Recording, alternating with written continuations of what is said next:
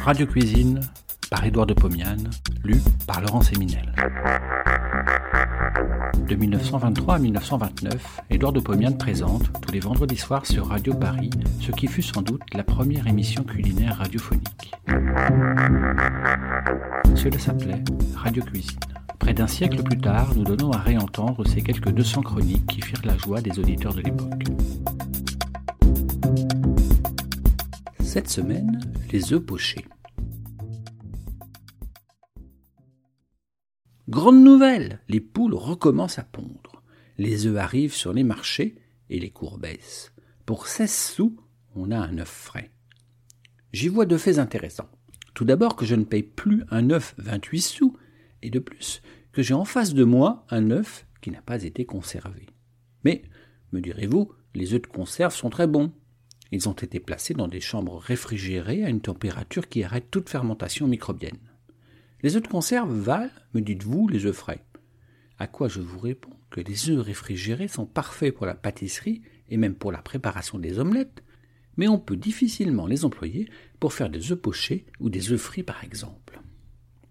Vous comprendrez le fait en comparant un œuf frais à un œuf conservé. Cassez la coquille d'un œuf pondu depuis deux jours et laissez-en choir le contenu dans une assiette. Vous apercevrez un jaune globuleux et un blanc translucide, très glaireux, tombant en une seule masse presque homogène. Refaites la même expérience avec un œuf de conserve.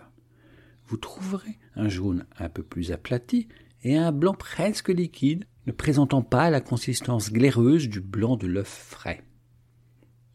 Au cours de la conservation, le blanc a subi une sorte de digestion, une autodigestion, une autolyse comme disent les chimistes. Cette autolyse se produit même à basse température. Cette consistance fluide du blanc rend difficile l'emploi des œufs de conserve pour certaines préparations, celle des œufs pochés par exemple. Vous en saisirez la raison au cours de la manipulation que je vais faire devant vous. Préparation des œufs pochés. Un œuf poché est un œuf cuit en pleine eau après son extraction de la coquille. Pour que cet œuf se présente sous un aspect globuleux, il faut que le blanc encore cru soit très peu fluide. Autrement, il se répand dans l'eau de cuisson et l'œuf poché est manqué. Pour coaguler brusquement, rapidement, le blanc qui englobe le jaune, on vide l'œuf dans une eau franchement bouillante et de plus acidifiée par du vinaigre, car on sait que les acides coagulent l'albumine. Cette eau doit-elle être salée? Non, car l'eau salée dissout une partie du blanc appelée globuline par les chimistes. Au contraire, la globuline n'est pas soluble dans l'eau non salée. Pour coaguler rapidement tout le blanc d'œuf, il faut donc employer de l'eau premièrement bouillante, deuxièmement non salée, troisièmement légèrement acidifiée par du vinaigre.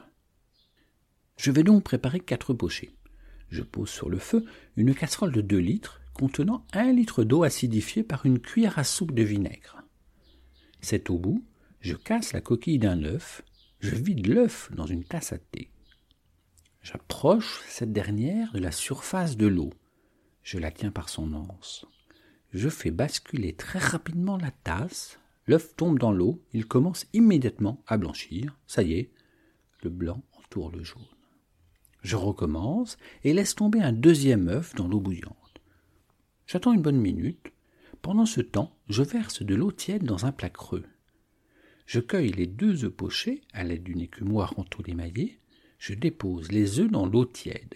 Ainsi, je les conserve au chaud sans en continuer la cuisson. Je vais faire les deux autres œufs. J'enlève à l'écumoire l'albumine coagulée qui s'est détachée des œufs. Je rétablis l'ébullition. Je fais passer deux œufs successivement, chacun à leur tour, dans la tasse et dans la casserole. J'ai moins de chance. Un des deux œufs n'est pas globuleux. Le jaune est apparent. Le blanc n'est pas globuleux. Tant pis, je laisse cuire une minute. Je retire les deux œufs à l'écumoire et les place dans l'eau tiède. J'ébarbe le blanc de l'œuf manqué. Ça va à peu près. Je peux servir les œufs de différentes façons. œufs pochés sur canapé. J'ai préparé d'avance quatre rondelles de pain frit au beurre, je les range sur un plat chaud, je cueille un à un les œufs à l'écumoire, je les laisse égoutter, je les pose sur les croutons, j'arrose avec du beurre fondu, je saupoudre avec un peu de poivre rouge ou paprika, c'est très joli et c'est très bon.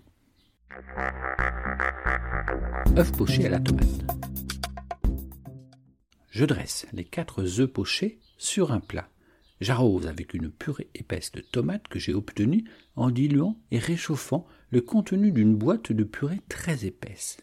J'y ai même ajouté un peu d'huile d'olive, du sel et une demi-gousse d'ail haché.